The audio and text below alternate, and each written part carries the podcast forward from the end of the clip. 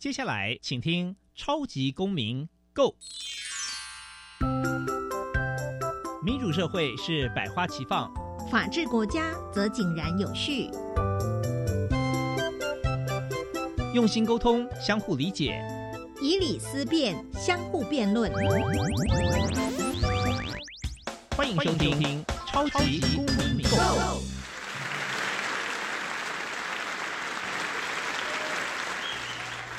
各位听众朋友们，大家好，欢迎再次收听《超级公民购》。本节目是由教育部所委托，由国立教育广播电台以及财团法人民间公民与法治教育基金会联合制播。我是节目的主持人苏格格苏明祥。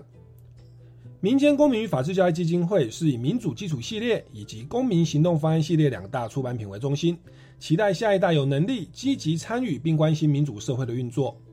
此外，本基金会持续关注教育现场的辅导管教议题。目前出版的《老师你也可以这样做》以及《老师我有话要说》这两本书，针对校园中常见的辅导管教议题，提供法律以及教育的观点。此外，本基金会每年固定举办全国公民行动方案竞赛，不定时的举办教师研习工作坊，希望与社会各界合作，推广人权法治教育。小小公民停看听。在这个单元，我们将会带给大家有趣而且实用的公民法治小知识哦。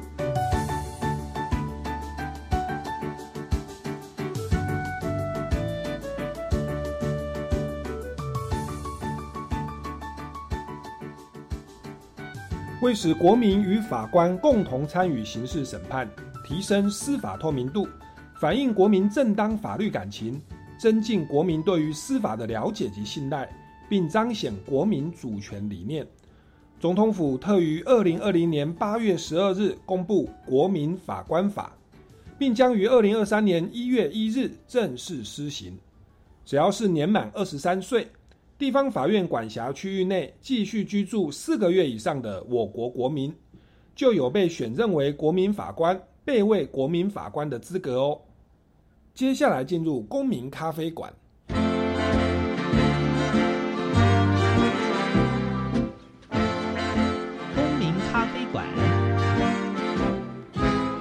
倒杯咖啡，跟我们一起在公民咖啡馆分享近期最具代表性的公民时事。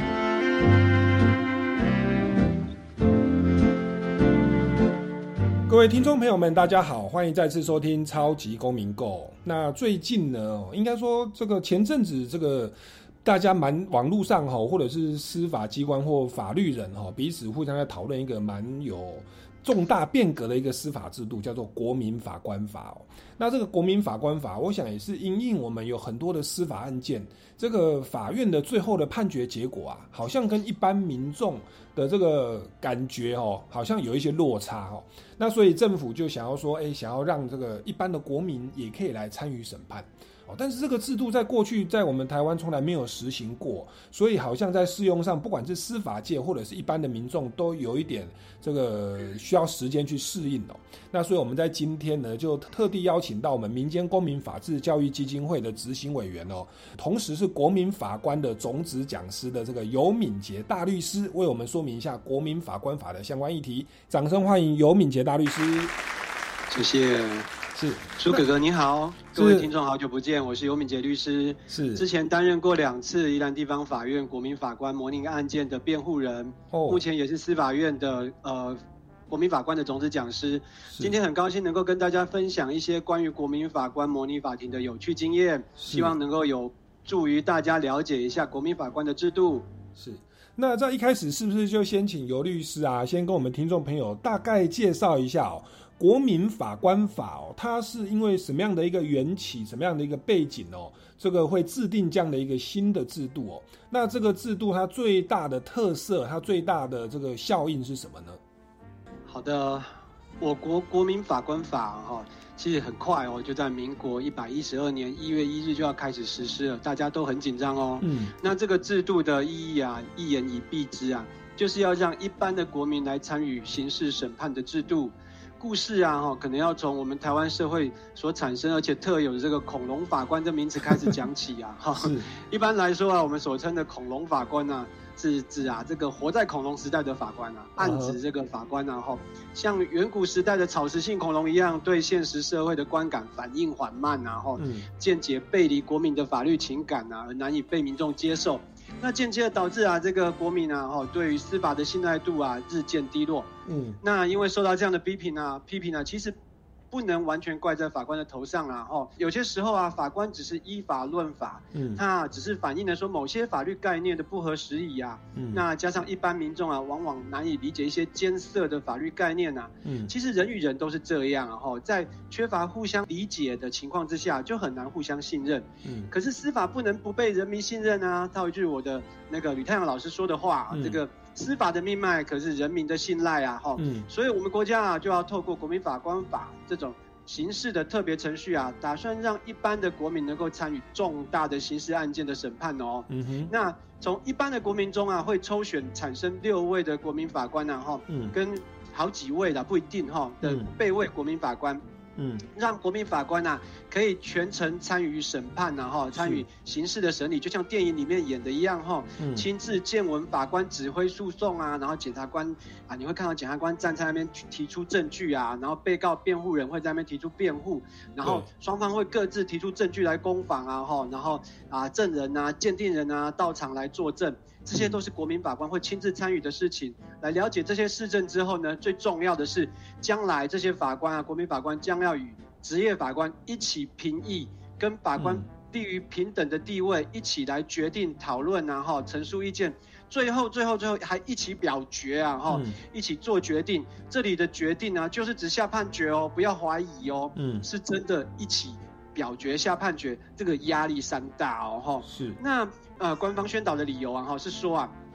这个希望借由国民法官的参与啊，使啊法院呐在做决定的程序啊可以更加透明啊。那国民法官呢，经由亲自参与的程序啊，这个过程啊，对于法官如何认定犯罪事实啊，跟如何适用法律啊，还有科刑啊，哈，就会有比较充分的了解跟认识啊。同时啊，法院可以借由各行各业的国民的参与啊，哈，获得外界跟外界对话跟反思的机会啊，哈。那这样子的经验呢，哈，希望可以丰富法官呐，哈，在判断的视角。啊国民呢，也可以借由参与的程流程啊，哈，过程啊，了解审判的真实样貌哦，哈。然后借由国民法官来表达国民的法律情感，充分反映在法院的裁判里面呢，哈。啊，以力提升啊，国民啊对司法的信赖度。简单的来说啊，就是希望啊，借由国民法官参与审判，让法院的判决啊能够更接地气啊，让人民理解接受。谢谢。好，那谢谢尤大律师这样的一个说明哦。那我想这套制度就是希望把民众的意见也纳入整个审判机制当中哦。那当然啦，我们知道说法院的法官是经过很专业的训练，大学法律系啊、国家考试啊，才成为一个职业法官。他们去论罪科刑哦、定案，应该是法律专业是没问题的。但是，一般的国民毕竟没有法律的素养，他们在担任这个国民法官的的这个审判的时候，会不会遇到一些困难？那我们这套制度有没有一些方法可以来帮助这些国民比较有这个审判的能力，或者是法律的概念呢？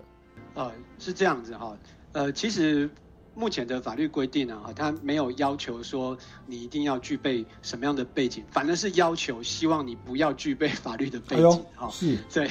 对，当然你只要年满二十三岁哈，然后在法院的辖区里面呢居住了四个月以上哈，那就有机会啊被。选任为那个国民法官抽选哈，那其实我觉得民众不需要特别去学习法律啊哈，国民法官的制度啊，就是要借重来自各行各业各阶层哈的民众的生活经验，来和职业法官啊一起来做审判的哈，才不会让判决背离人民的法律感情然后跟社会现实，尤其是有一些法官啊可能呃很快就考上了哈，然后就没有在社会上呃其他工作的经验。那他的从头从开始生活到职业，一直在审判然后都是在法院里面，很少接触外界的那个生活哈。所以我们的国民法官制度就是在借重国民啊哈对于社会生活的这些经验。嗯哼。那甚至于啊哈，依照国民法官第十四条的规定啊哈，律师啊哈，教授法律的相关科目的讲师啊、教授啊、司法院的啊或法务部的所属的公务人员啊哈，还有那个司法官考试或者是律师考试及格的人啊哈，这是司法警察都不可以被选任为国民法官啊哈。那其实啊，基本只要你有完成国民教育啊，哈，又不是法律从业人员啊，哈，法律就当做你啊有基本能力可以参与审判然后，是。那如果说大家真的有想要去提升自己的法律素养然后，可以到社区大学上一些生活法律的课程啊，哈。那呃，读书的话可以读一些法律常识相关的书籍就好，实在没有必要为了这个国民法官制度啊去上专业的刑法课程或修学分这样子。是。所以这套制度听起来就是要刻意去。把一些非法律的观点把它纳进来哦，反而是我们法律系毕业还没有资格担任国民法官。是的，没有错。那当然说，我我我我也会蛮好奇或蛮会顾虑啊，就是说，那如果是这样的话，会不会这些国民法官他们的意见到后来变得有一些脱离法律的精神，变成违法枉法裁判的状况？那他们在表决的过程是呃占那个其次的比例大概是多少？然后他表决的门槛会不会呃，其实有几个层面啊，就是会不会国民法官他们做出枉法的裁判，因为他们可能没有法律的背景，这是一个问题。那第二个问题是说，有没有可能造成说在里面就是他们的比例是失衡的，也许变法官主导啦，或者说就是变成是国民法官的这种枉法裁判的观念哦，就是非法律的概念，然后这样来主导。我了解哈，其实大家都有这种担心啊。对。当初啊，呃，我们国家采用参审制的原因就是这个原因呢。哈，那你看看好，像那个医美法系的陪审制的国家哈，对，那个他们都是陪审员坐在一区。那由陪审员自己哦，哈，在法官不主导的情况之下来做出事实的认定啊，哈。那以我们国家哈，在这么短的时间呢，就就把国民呢丢到那边那一区，让他们自己做决定，其实有点可怕啊，就会大家会担心说，就像会不会有违反法律的情况啊？哈，那这个事实认定怎么会怎么会是这么难以理解啊？哈，就是我们法律人没有办法理解哈。那为了避免这样，我们我们国家哈是采折中的折中的方式啊，就是说，其实除了六位国民法官之外，哦，我们还会有三位的职业法官。那这个职业法官呢，其实现在司法院我们模拟的情况都是职业法官会很详细的哈，在啊学对对这六位啊哈。详细的做省钱说明啊，哈，那你只要放轻松去认真听大概半小时的课程啊，了解最基本的一些原则，比方说罪行法定啊，哈，无罪推定啊，然后了解举证责任在谁的身上，在检察官举证啊，哈，然后还有一些律师的答辩的权利，还有证据裁判法则这些基本的概念，嗯哼，然后呢，在学习配合学习跟案件有关的。法律概呃刑事的构成要件，那因为案件的关系，现在我们开放只有哈这个与死亡就被害人死亡有关的案件，跟最轻本刑十年以上，所以基本上这种案件都会有有被害人死掉哈。那所以会判断说，哎，这个杀死人的这个是到底是不是故意的哈？是不是故意的，还是间接的故意啊？哈，要学会区别哈这个观念，其实就够了，好，不需要太难。那整个过程审理的过程中啊，哈，会由这个职业法官来呃给我们引导，哈。虽然说这个决议的过程啊，哈，是大家一起投票的，但是职业法官在旁边都会告诉你，哎，这个问题在哪里啊？怎么样判断他有罪无罪啊？哈，但是当然会让你们自己做决定。那关于这个比例的部分呢，哈，是我们会有六名国民法官跟三个职业法官，那双方啊，哈，加起来。达到三分之二的以上的同意啊，你才可以做有罪判决啊。哈，那在科刑的部分呢，哈，也要达到三分之二以上的同意啊，才可以为死刑判决。哦，所以基本上呢，呃，刑度的时候是过半就可以，但是你要判死刑的话，就要三分之二。好，而且评议完之后会马上宣誓啊，哈，这个判决按照过去啊模拟的标准，然后从法官会很讲的很详细，从犯犯罪事实要如何认定、论罪科刑的标准，然后还有刑之加减，然后都会详细的说，不会让你毫无头绪的就丢进去，放心放心。是，OK，所以它其实还是有一个保障，它其实要三分之二的认定啊，然后所以等于是三分之二的话，等于是六个，就是九个法官里面有六个都要通过，所以它基本上，而而而且包含说职业法官其实会给国民法官一些基本的这个法律的观念的的一些教导，对，要上课要上课，对，要要要做一些上课，所以基本上不至于。太夸张，或者就是枉法裁判出现了。那当然说，是不是那个刑事案件，它第一审、第二审是有国民法官嘛？如果真的是违法律什么呃判决违背法令，上诉到第三审的话，就是由职业法官把它进行审判。那边是不是就没有国民法官了？对我们国民法官只有一审哦，就第一审哦。对，只有一审，他有参与第一审，那所以第二审、第三审就没有国民法官。是的，没有哦。那其实因因为第一审它是比较贴近于事实啦，所以能够多参酌一些国民的一些事实认定的，没错，经验法其实会会会是可以补强的。那那不过我当然就会蛮好奇的，为为什么我们的这一个国民法官法它只适用在刑事哦？那当然说是第一审而已。那其实我们的案件又有民事诉讼啊，哦，也有家庭少年诉讼啊，家暴案件啊，甚至行政诉讼哦，或者是交通违违规哈被罚单，那我们要打这个诉讼。那为什么国民法官在这这一次的这个立法当中是只限定在刑事的第一审？他的考量是什么呢？啊，因为这一类案件比较重大了哈。没错，我们要要去找。一群呢哈，国民法官在里面把它选出来哈，呃，其实啊哈，呃，要耗费很大的社会成本。嗯，我们呢之前是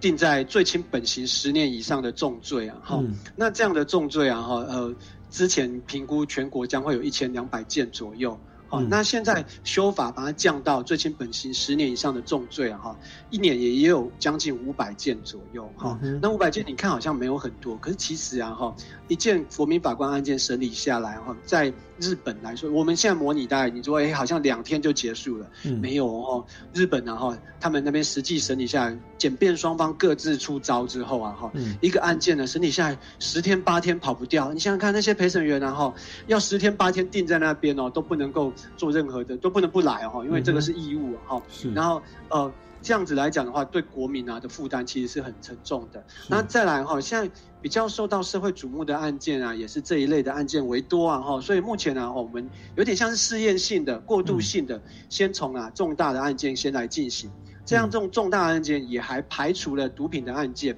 好，那也就是针对我们。呃，社会上比较，比方说像是杀警案啊，然后，然后或者是一些精神病患，然后主张的抗辩，然后就最后就得到一些无罪判决的这种结果，哈。嗯。通常都从这些案件比较大家关注的案件先开始着手，这是考量到人力跟物力、国家的司法资源来讲来处理的。我们一般民众被选为国民法官，你刚刚说一个案件可能要八天十天哦，那我这套制度。就是我们国民可以拒绝吗？假设，然后，然后就是说，我去担任国民法官，有没有一些所谓的津贴？哦，那在中间我可以省到一半，忽然说家里有事，或者有一些呃公公司老板有一个案件非我处理不可，这些东西我们是可以申请退出，或者说我们可以拒绝担任法官吗？哦，这个不行啊，不行的。结论，我先讲结论，不行。OK，不行。那我跟各位说明一下哈，这个收到。这个国民法官的通知之后啊，哈，他是会先告诉你，你有机会被抽选，哦，你有机会被抽选。如果你的工作哈是不允许这样子长时间去参与这个国民法官审理的，哈，要全程都到的这种，最好是去参考一下第十六条，哈，看有没有理由可以不用去被除名掉，不要被选到这样子哈。其实法官会尽量去考量，会开放一点。我我我私底下问的法官哈会。开放一点，因为他毕竟希望能够安全的把这个 这个程序走完哈，不希望有人真的没有到。因为这个国民法官哈，他这个是一个嗯义务性的，你不去就是无故不到的话哦，是要处以罚款哦，要处以三万块钱的罚款哈。那至于说诶这个会会有什么样的今天哈，其实法院会按照到庭日数啊给予。日费、旅费跟其他必要的费用，目前的标准呢是每天给三千块，其实还不错，还可以啊，还可以，还可以啦哈。对啊。然后如果开庭啊，那天突然间开得很快哈，因为什么事故啊，就没有没有继续进行开庭，但是就就算未满一个小时，也会给两千块哦。是。那 超过晚上六点然后以后啊，还会。支给加班费哦，每小时五百块算高哦哈，每小时五百块超时的加班费，而且司法院这边的态度是超时加班费没有上限哦哈，就让你一直加上去，不过应该会很累然后是。那来补偿啊，国民啊为了要履行这个审判义务所遭受到的损失，这个还不包括旅费啊、交通费、住宿费啊哈，这些啊都是可以啊哈实支实付的。甚至于哈，如果你有经济困难，然后没有办法参与，然后没有旅费可以来，然后还可以预支啊，预支这个费用哦。所以其实大家法院还是希望你能够尽量配合。那还是讲到那一句话，这是义务哦，哈。对，如果不去的话是会被处罚的哦。谢谢。是就跟当兵纳税一样啊，那我们参与这个审判，其实也是让我们的司法更贴近民意。我们不要说在看新闻媒体一直批评说啊，恐龙法官呐，吼，很奇怪的判决。那真的需要你的时候，你愿不愿意去付出一个心力哦？那我觉得至少在这个过程、这个讨论的过程当中，对于自己的人生经历或公民法治的一个素养，绝对有很大的一个提升啊，获取很多的养分啊。那跟当然更不要说一天差不多平均有三千元。那你我们三千元换算一个月的话，其实你等于是月薪九万块哦。那我们台湾的国民平均所得也大概才五万块哦。那那可能五万块上下了哦，一个月哦。所以其实做这个还是我相信有有超过一半以上的民众都会觉得还蛮蛮 OK 的哦，这个收入哦。那那那这个是所以。当然也不是只为了钱，在这个过程，我觉得也就是尽国民的义务，让我们的司法可以更好。哦，那其实我觉得这个国民法官法蛮有蛮有趣的哦。那里面有很多东西都是呃过去我们没有实行过的哦。那我相信还有很多的问题可以来进行讨论。我们先进一段音乐哦，待会再回来节目现场继续来请教尤敏杰大律师。好，谢谢。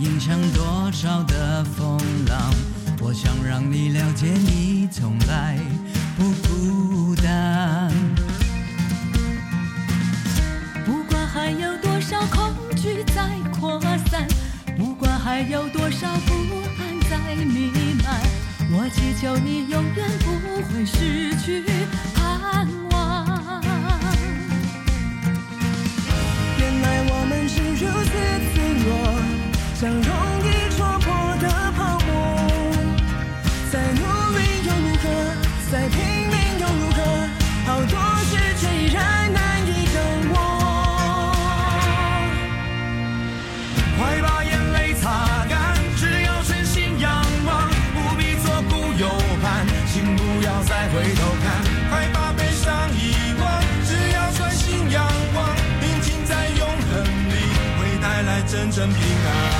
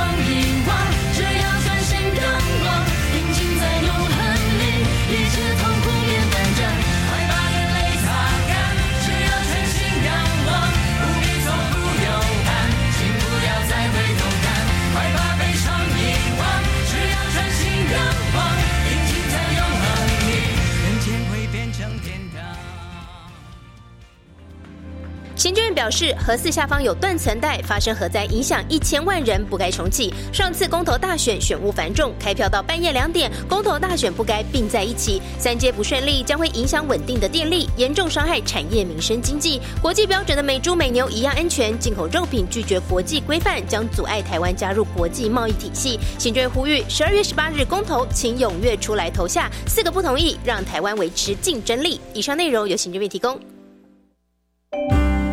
大家好，我是罗小 Q，我是偷老吉娜，我是南英，我们都在时光下午茶。时光下午茶。有好听的音乐，贴近生活的实用信息，国际时事的剖析，轻松人物专访，陪您度过美好又悠闲的下午时光。每周一到周五的下午三点十分到五点，邀请您跟我们共度时光下午茶。哎，昨早车走个半暝去忝诶！哎，有病了无？买啦，还无病人会得口腔癌呢！哎呀，无遮衰啦！哎，你无听阿英因某在讲哟？阿英顶个月去病院检查，发现得着口腔癌，因为小办发现啊，听讲介严重了。安尼哦，嘿啦，卖提起啦，病人经改掉，像我嘛改啊，要提神吼，食口香糖、啉咖啡，买当有精神啦。好啦好啦，为了关水某甲高子的囡仔吼，我听你的啦。好啦，以上广告由国民健康署提供。我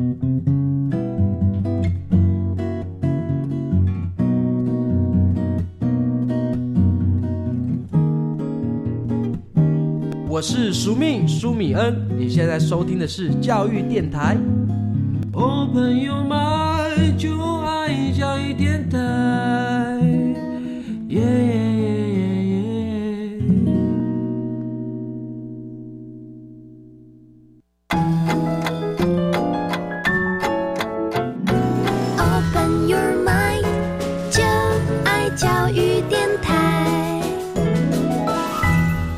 听众朋友，大家好，欢迎回来《超级公民购》。那国民法官法呢，即将在这个二零二三年的一月一号上路。那我们今天节目播出是二零二一年的十二月，所以其实去头去尾大概在一年呐，其实在一年多一点点。这一套制度就要上路了。那当然，我们有时候我看电视啊，哦，看网络都会有一些广告说国民法官法哦，要你一起来审判。啊，可是到底它是怎么样来运作哦？我相信有很多的东西，我想我们。这个很多的民众都想要了解哦。那刚刚这个尤大律师有跟我们来分享哦，其实就是一天其实有三千块的补贴。我先把钱讲在前面哦。那另外就是说，它里面其实我们是国民是六个国民法官，会搭配三个职业法官哦，去填补说一般的国民的法治的背景、法治的素养比较不够哦。职业法官会会有一些这个基本的观念会教大家。那再来呢，它只适用在这个刑事案件的第一审。哦，那也就是事实审的部分，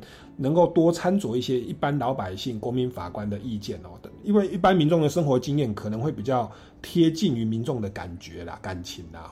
然后再来就是说，他的这个有罪的判决的认定，其实三分之二是高门槛的哦，也是希望说这个案件它是呃能够取得大家的绝对的多数哦，比较不会有争议。那最后是在技术上的考量哦，因为这个案件，呃，真的要实施这个讨论的话哦，要一个案件可能要八天十天，那也担心我们的法官或一般的民众负荷太大，到时候激起民怨也不好，所以我们是限定说最轻本刑是十年以上哦，也大概一年大概五百个案件左右哦。那我们先来试行看看。那无论如何，就是要让民众来参与司法，让整个司法可以更透明，然后呢，这个也让我们司法的审判哦。把民众的观念带到法院里面，让法院的判决可以更贴近民意、更接地气哦。那其实这对于一个法治社会的建立，以及人民对于司法的心态，都是很有帮助的哦。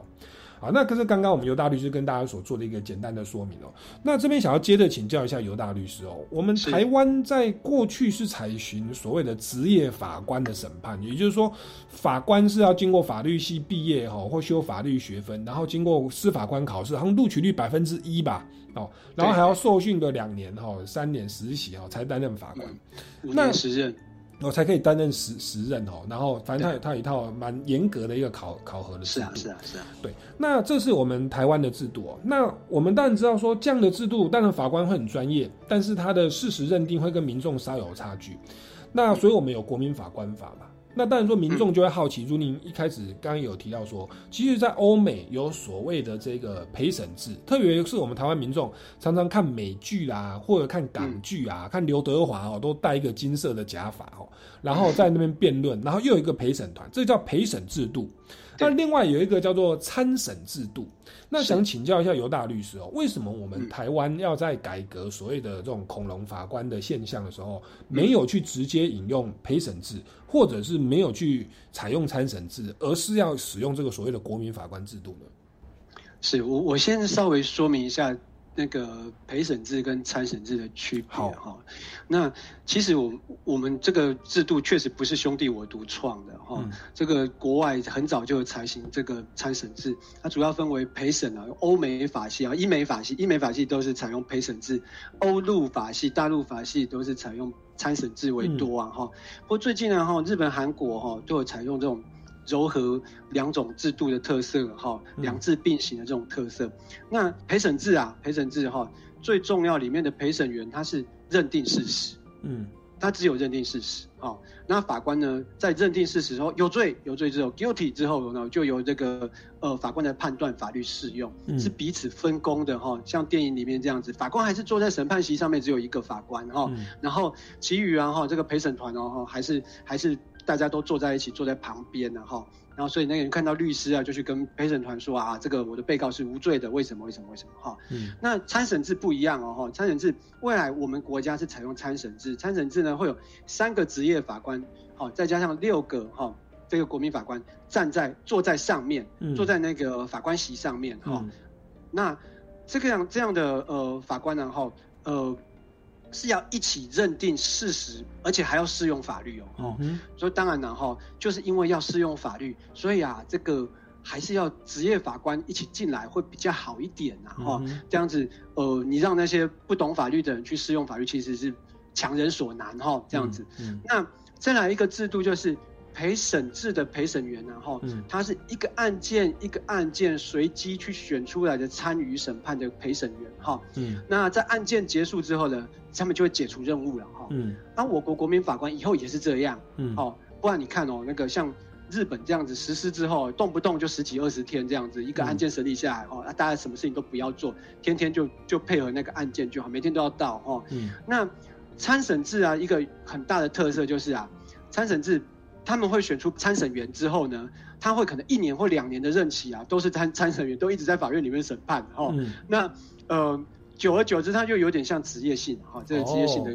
观念哈，有久而久之会变成这样子，它会有一段时间哈。那这样子而言呢哈，对于这个人的工作其实影响很大哦，对不对哈？所以我们国家哈，就是部分就不采参审制，我们就采了陪审制。那这样子哈，这样子综合下来哦，确实哈。目前的运行结果，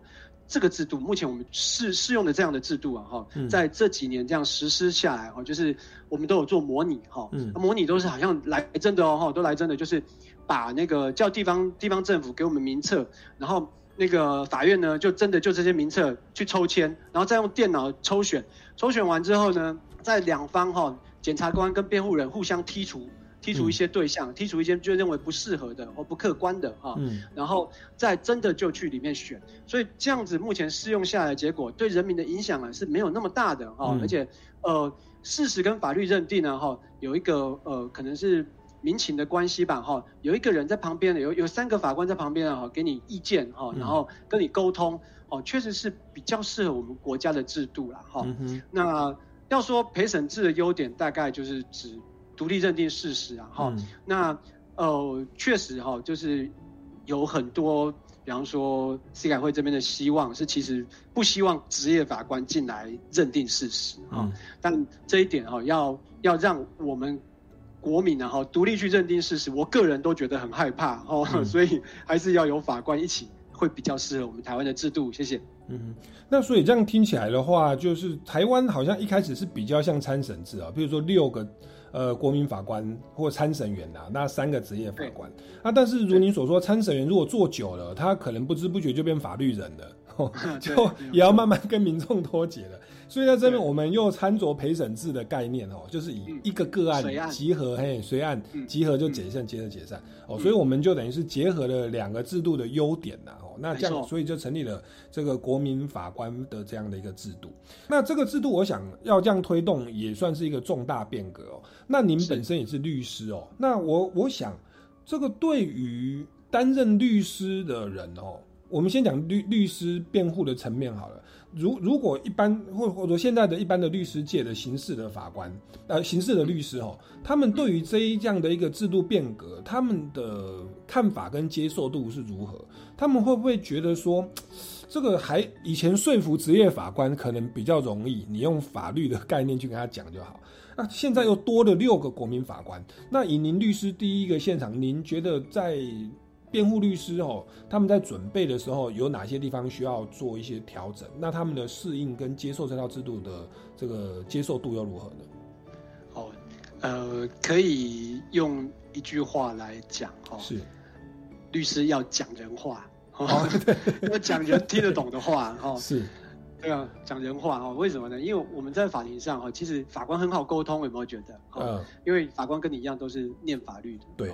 那。当你讲一些法律概念呢，哈，法律名词的时候，哈，其实法官是听得懂，所以我们去主张一些法律上的概念，然后去调查证据啊，其实法官都知道，哦。但是国民法官法不一样哦，嗯，我们开审陈述啊，哦之后就是会诶建立我们一个案件的理论，说在我们这个案件呢，哈，其实是这个这个呃加害人啊，哈，这个被告啊，嗯，他其实是无心的，哦。他不是有意置人于死的时候哈，你要怎么样去提出证据啊哈，来一项一项的去说服一个普通人，嗯，而不是说服一个法官，是好，那你要用白话文的方式哈，然后要纲举目张的方式，好，然后我记得有一个有一个律师跟我聊说，要像美剧那样眼神交流眼神交流，是是，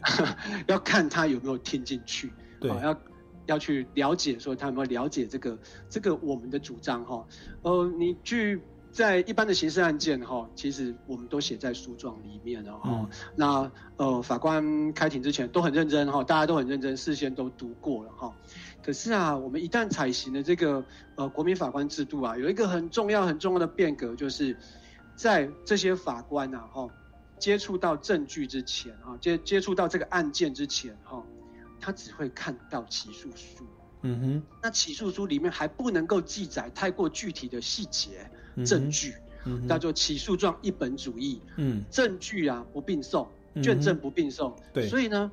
要保持他们怎么样？他们心里面就干干净净的像一张白纸一样，哦，然后不要有任何证据事先去。混浊去污污染他们的新政，哈，对，像职业法官不是啊，职业法官开庭之前，我我们都要等开庭等很久，为什么呢？因为他要看卷，哈，然后等两三个月，然后他看完卷之后，好，我可以开庭了。来，两方律师，你们呃两呃律师跟检察官，你们互互相主张一下你们的主张，提出证据，然后我们开始调查证据，很短的时间哦，进行那个调查证据程序。对，那现在不是啊，你要把那个调查证据怎么样搬出来？哦，用投影机给这些。国民法官看，那要让人懂，说人话，好，然后等到他们懂了，他们才有办法做决定，不然的话，哈，他们就没有办法投票，哦，就不会站在你这边。这是我给各位那个辩护律师的建议。哇，那以后这种这个其实也算比较重大的刑事案件的律师，对对对，其实也包含检察官啊，甚至包含法官。我觉得大家在面对这个审判，其实是要花出更多的精力啊。哦，然后不管在表达的方式、付出的时间上，然后新的制度的适应上，其实都都都要有一段适应期哦。那那这个是我相信，我们现在且战且走嘛。现在有有开始在模模拟法庭以及到处的宣导。我想到了二零二三年来试行哦，应该还会有一些。一些新的回回应呐，哦，大大家的一些回馈，那我们都可以持续来关注哦。好，我们先进一段音乐哦，待会再回来节目现场继续请教一下尤敏杰大律师有关于这个国民法官法的问题哦。谢谢。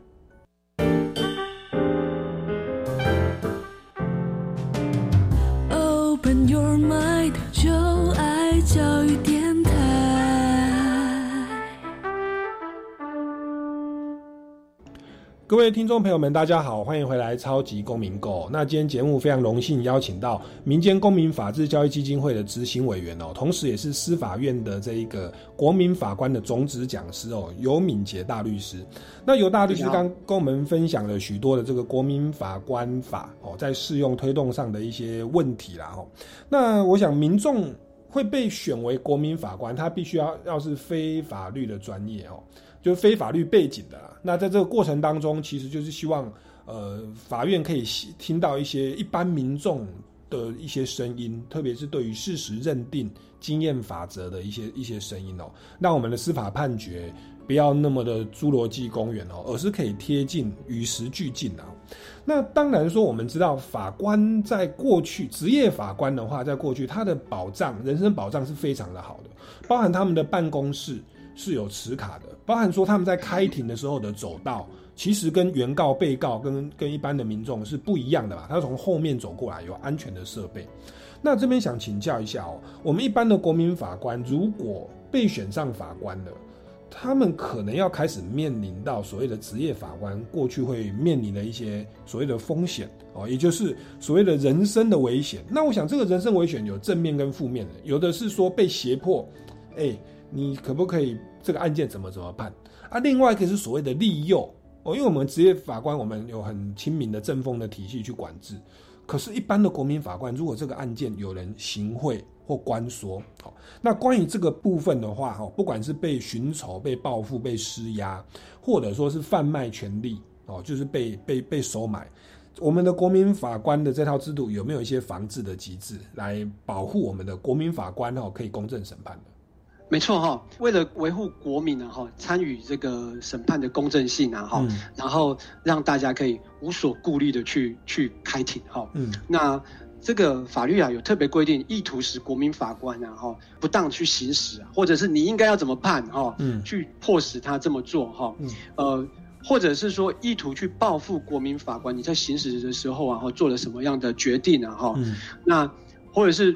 不只是对这国民法官自己啊，哈，我们看电影里面有没有都会威胁自己周边的人，哈，一定的亲属，哈。那所谓的犯罪，哈，呃，不外乎就是强制罪啊，哈，恐吓罪啊，侵入住居啊，哈，伤害啊，哈，妨碍自由。只要你是对国民法官，哈的相关或呃，对国民法官或者他的亲属实施这些犯罪啊，法律都直接规定说你要加重其刑二分之一，是要。加重的哈，嗯，那至于呃个人的资料的部分哈，不少的国民法官会担心说，哎，未来会不会因为这样惹上麻烦，或者遭到猎污啊哈？司法院表示啊哈，这个以后会严拟说国民法官个人资料保护的法规啊，然后人身安全保护的措施，会让呃国民法官安心的审判。所以我们近代它的规定是要看怎么做哈，说不定会跟目前啊目前的做法，我们我目我知道的目前做法。就是跟法官走一样的通道哦，然后只要说你是被选任之后呢，你出入都跟律师跟检察官走不同的路了哈，就是法院会安排哈。嗯，那比较难以去控制的就是你内心的创伤了哈。嗯，大家觉得哎为什么会内心创伤？哦，其实会哦，因为现在的案件呢哈，因为是都是重大刑案哈，都是重大有人过世的那种案件哈。那再来呢，背后每一个案件背后都有一个故事哈。那其实内心呢很容易沉浸下去哈，是那这个有时候呢，甚至于啊还会有一些呃要解剖的照片要拿出来哈，要放在投影片上面啊，你要去看哦，为什么你要判断呢？嗯，因为他法医做出了报告之后，他说，哎，因为这里怎么样，所以深度多少或是什么东西造成的？哇塞，这个你要亲自看，而且那个相片目前的共识哈不缩小，嗯，哦也也不变色，目前的共识哈那。哎，其实看的时候会有点震撼的哈。嗯。那有些会觉得，哎，比较胆小会觉得影响到身心健康了哈。是。那这如果会的话哈，请医生啊早点开立诊断证明哈，在抽选之前就提供给法官，请法官把你除名，不要抽你，哦，不要把你抽出来。是。只要成功的你提出这个诊断证明，目前我听到的那个法官的意见哈，只要能够提出这样的证明哈，原则上都会把你除名。好，然后你就不会被选上国民法官了。哈，那要特别注意，要提醒的哈，在国民法官的案件哈，收贿、行贿哈，意图控制或报复的犯罪，其泄密啊，连评议的过程啊，你泄泄露秘密啊哈，都是会构成刑事犯罪的。谢谢。就谢谢谢尤大律师说明这么多。那那其实也也也是给大家一个选择啦，就是如果你呃不想担任国民法官的话，其实也可以去找医生来做一下鉴定。哦，然后也许会造成心灵创伤。哎，其实我这样听下来，我们呃在选任国民法官也是蛮尊重大家的意愿哦，不会说那么严格逼着你来，因为你这样逼着你来也没好事。我可能在讨论过程就在放空，或者在做自己的事，或不是很用心，那也不是我们乐见的哦。所以，我我想我们这套制度也不是逼着你哦去做不愿意做的事情哦。刚刚这样听下来哦，这个不管是案件的，你看包含辩方律师跟检察官，他们在论述的过程已经不能像过去一样透过法律的论证那么的专业，对不对？他现在那故意跟过失，他可能要讲的很白话文哦。来让那个六个国民法官去理解，那我想大家都要有一个很大的一个适应的的时间哦。那所以这边也想请教一下，我们国民法官法是预定二零二三年一月一号哦，其实也大概是一年又多几天而已啦，就要来来来施行了。那这个施行到就是它有没有一个过渡期啊？有就是一个所谓的试行的期间，然后到一个正式上路的期间，会不会有一个所谓的过过渡期期的一个规定呢？让大家比较好去适应。是的，那那个苏哥哥，我跟你说哈，发生一个刑事案件的时候啊，我们不能够把它拿来试啊，哈，那是人的，那是别人的人生哈。是，我们能 我们能试的哈，只有过去已经发生的案件。OK，所以呢，我们现在的做法哈，就是虽然说到还有一年多过去啊，这个两三年来哈，可能不止哈，两三年来哈，呃，我们每一年每一个法院。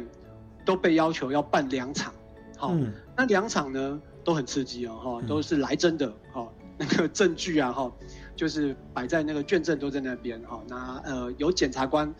取得这些证据之后来做证据开示给那个辩护人，是真实发生的案件，哈，那只是重新来跑一遍，然后找那个法院呢，或者是那个律师工会的人啊来演被告，哈，那有的演的比较好，就长期被要求当被告，哈。在这样的模拟方式来哈，这样的进行方式目前呢还不错哦，大家呃运行上不会有太大的问题，只是有一些细节哈，包括说嗯，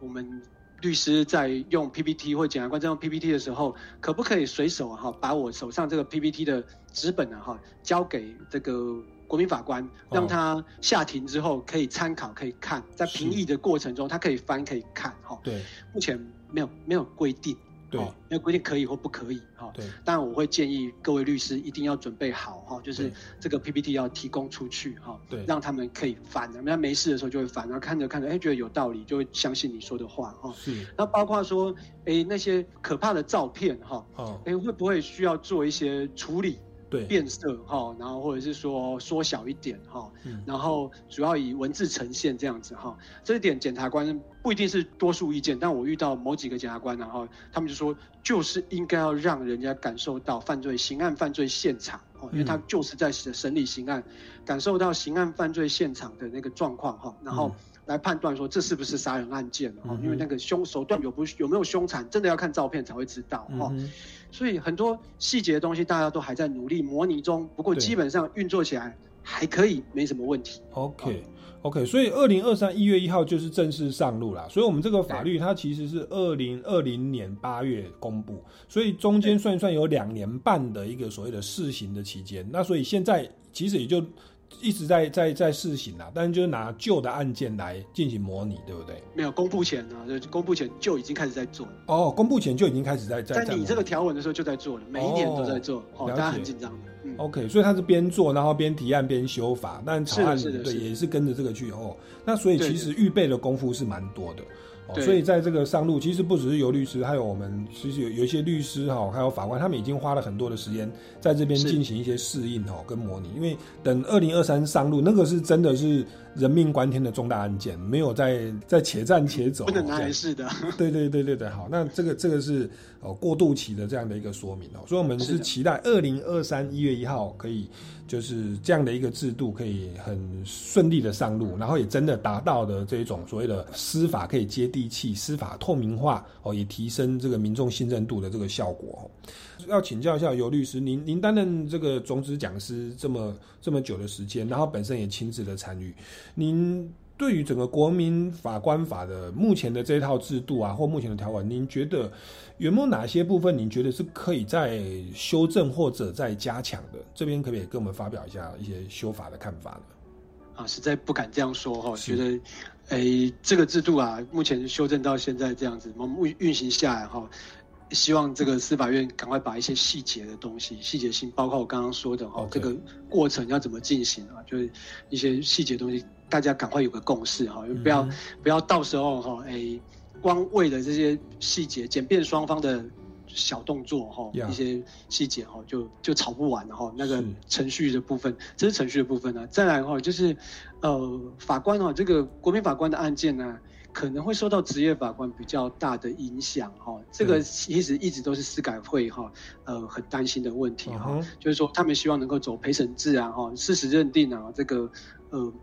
职业法官不要介入，为什么呢？因为职业法官哈办理这种案件其实很多了啦，他们办多了，所以呢，他会经常把脱口而出把自己过去审判的经验讲出来了，哈，对，大部分的国民法官哈。很容易被这样的经验所带走哈，那这个制度就会失去意义了哈。对，所以啊，是不是说职业法官呢，在这上面呢，还是要有一点点节制哈？就是除了说明以外哈，诶，过去应该怎么做啊，或者是他的法律事实见解的认定啊哈，应该要多保留一些空间啊，给这个国民法官来做决定啊哈。那这个呢，是法条规定不来的哈，可能就是呃，大家要有这样的共识啊哈，才会。能够让判决更接地气啊，拉近民众跟司法的距离。谢谢。所以尤律师也是非常客气的，就是基基本上法律的部分，我们可能就已经制定出来了，他要修法也没那么容易。但是确实在一些细节上，包含您刚刚说那个 PPT 要影印啦，照片要怎么处理啦。包含说职业法官在讨论的过程哦，评议的过程，他应该要留一些空间给国民法官。那这些东西可能就会需要一些什么行政的规则或注意的事项，或审判的一些细则哦，去对的一些办法去做一些更细部的规定。那也让。这个二零二三年一月一号，真的会接到这个案件的一些律师跟法官跟检察官，可以赶快进入状况哦，免得到时候无所适从哦。所以在细节的部分，我想我们还有一年多的时间哦，确实应该要多听一下大家的意见，然后赶快把它法制化，让大家哦有法可循的哦。好，那我们今天节目也慢慢到了尾声哦。那最后是不是再请尤大律师为我们今天的这个内容做一下总结，或者再做一些补充呢？好哦。呃，大家还记得哈，铁路警察被刺死的案件啊，哈，这个嫌犯因为失觉失调症啊，一审就被判了无罪啊，哈，这个社会哗然哈，对，甚至于被害人的父亲呢，还因为这样抑郁而终啊，嗯，这个刑事判决哈，被人民然后认为是不符合法律情感的哈，对，但其实呢，真的吗？哈，职业法官依法审判的判决的结果是真的让这么让人不能接受吗？希望啊，哈，这个未来国民法官制度上路之后啊。这个国民法官将有机会了解职业法官的考虑层面哦，哈。那这个职业法官呢，能够跟国民法官意见交流，大家一起努力，相信能够让刑事判决更接地气。谢谢。在过去，其实也有法官呐，他们也分享他们的苦衷哦。他说，法官其实是依法审判哦，有的时候那个是法条还不完备。法官也不能自己去造法，然后那变成他违法审判。像我记得，像像这个袭警案是一是一件啊，然后在以前有所谓的公车性骚扰案，就是当时性骚扰防治法还没有通过，然后就是有人好像用手去触碰别人的臀部几秒钟，那又没有达到强制猥亵的程度，因为好像对程度没到，然后当时又没有所谓的什么趁人不备、趁机的什么的性骚扰触摸罪哦。那所以当时其实是法条有疏漏，那那法条还不完备，那法官不能自己去弄一个法条把人家定罪啊，这样是违反那个罪行法定主义啊，他法官会违违法。那但是我们一般的民众跟媒体可能就把这笔账算在法官的头上哦，法官也是很冤的哦。那那其实这很多的状况其实。都是我我相信也是因为民众对于法律不了解哦造而造成的。那当然也不可否认，有时候是法官对于民众的生活经验有时候也稍微欠缺哦。那但是无论如何，透过这个制度，我觉得。得一定会让大家可以更多的理解哦，然后更多从对方的的角度去思考哦，让我们这个制度可以更棒哦。那今天非常感谢尤敏杰大律师哦，又来我们节目现场分享这么多宝贵的意见哦。那各位听众朋友，如果对于节目内容还有任何的疑问或者是建议，欢迎到脸书的粉丝专业哦，超级公民购哦上面来留言询问。那这个我们时间都到这边告一段落，下个礼拜六下午三点零五分，我们超级公民购空中再见喽，拜拜。